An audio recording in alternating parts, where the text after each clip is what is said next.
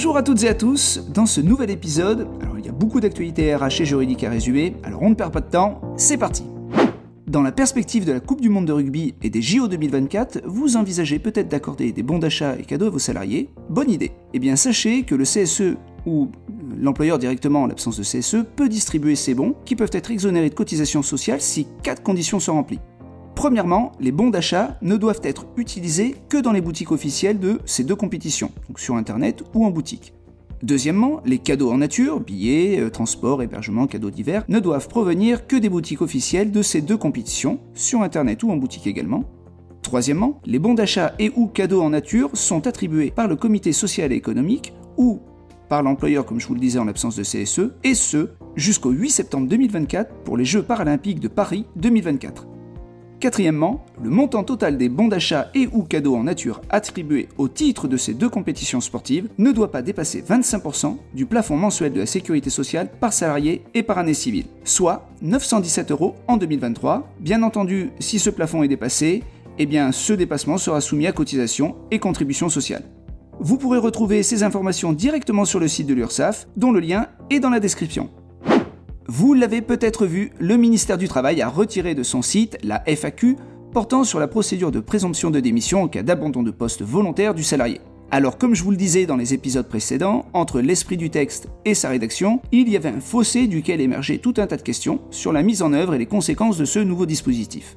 En particulier, la question principale est de savoir si l'employeur peut continuer d'engager une procédure de licenciement pour faute grave en cas d'abandon de poste. Les interventions du ministère pour clarifier les textes ont donné lieu à des contestations, et notamment une saisine du Conseil d'État. C'est probablement cela qui a conduit le ministère du Travail à retirer ces questions-réponses de son site. D'ailleurs, il reconnaît que cette pratique ne permettait pas en l'état, contrairement au but poursuivi, d'éclaircir les modalités d'application du nouveau cadre juridique. Bon, maintenant il faut attendre la décision du Conseil d'État, et en fonction, nous verrons si des retouches législatives ou réglementaires auront lieu. Vous le savez, dès que vous avez connaissance d'un accident, vous devez procéder à sa déclaration dans les 48 heures. Cette déclaration du travail ou de trajet est une obligation pour l'employeur. Dans un délai maximum de 10 jours après la date d'établissement de cette déclaration, vous avez la possibilité d'émettre des réserves sur le caractère professionnel de l'accident de travail. Le 25 mai, le site de l'assurance maladie a fait savoir qu'il était désormais possible de déclarer directement en ligne les accidents du travail ou de trajet de vos salariés via votre compte entreprise.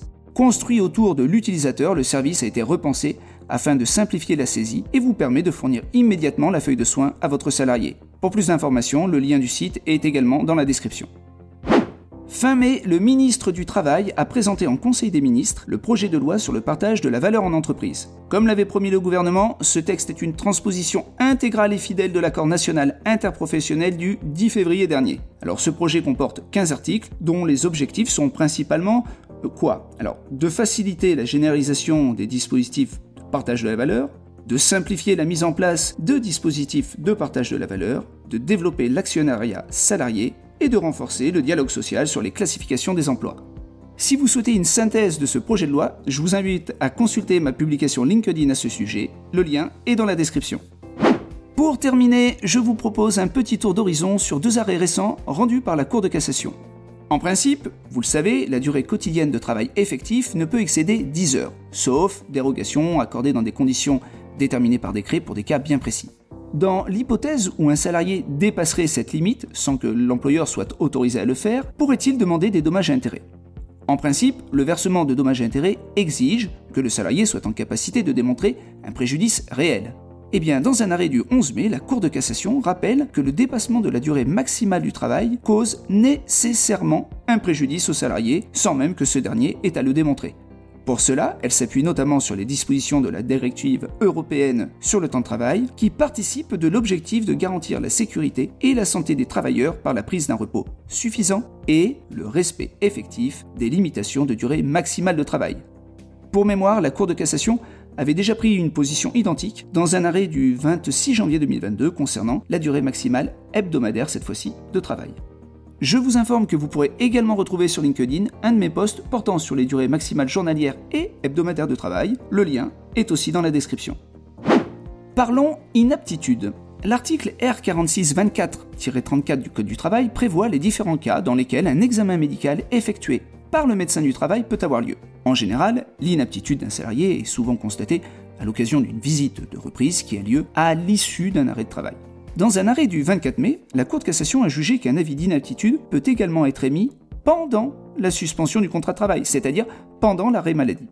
Dans cette affaire, un salarié a sollicité, pendant son arrêt de travail, un examen médical auprès du médecin du travail. Ce dernier l'a déclaré inapte et l'employeur a procédé à son licenciement pour inaptitude et impossibilité de reclassement. Le salarié a contesté la mesure, considérant justement que le médecin du travail ne pouvait pas constater son inaptitude pendant la suspension du contrat de travail. La Cour de cassation s'est positionnée et finalement pour que l'avis médical d'inaptitude soit valable, il faut que celle-ci ait été constatée dans les conditions prévues par les textes. C'est-à-dire qu'il faut une visite médicale, une étude de poste et des conditions de travail, un échange avec l'employeur et une actualisation de la fiche entreprise. Seules ces conditions sont suffisantes, peu importe que le contrat de travail soit suspendu ou non. Et voilà, notre épisode prend fin, mais nous nous retrouverons dans 15 jours. D'ici là, prenez soin de vous et de vos proches. À très bientôt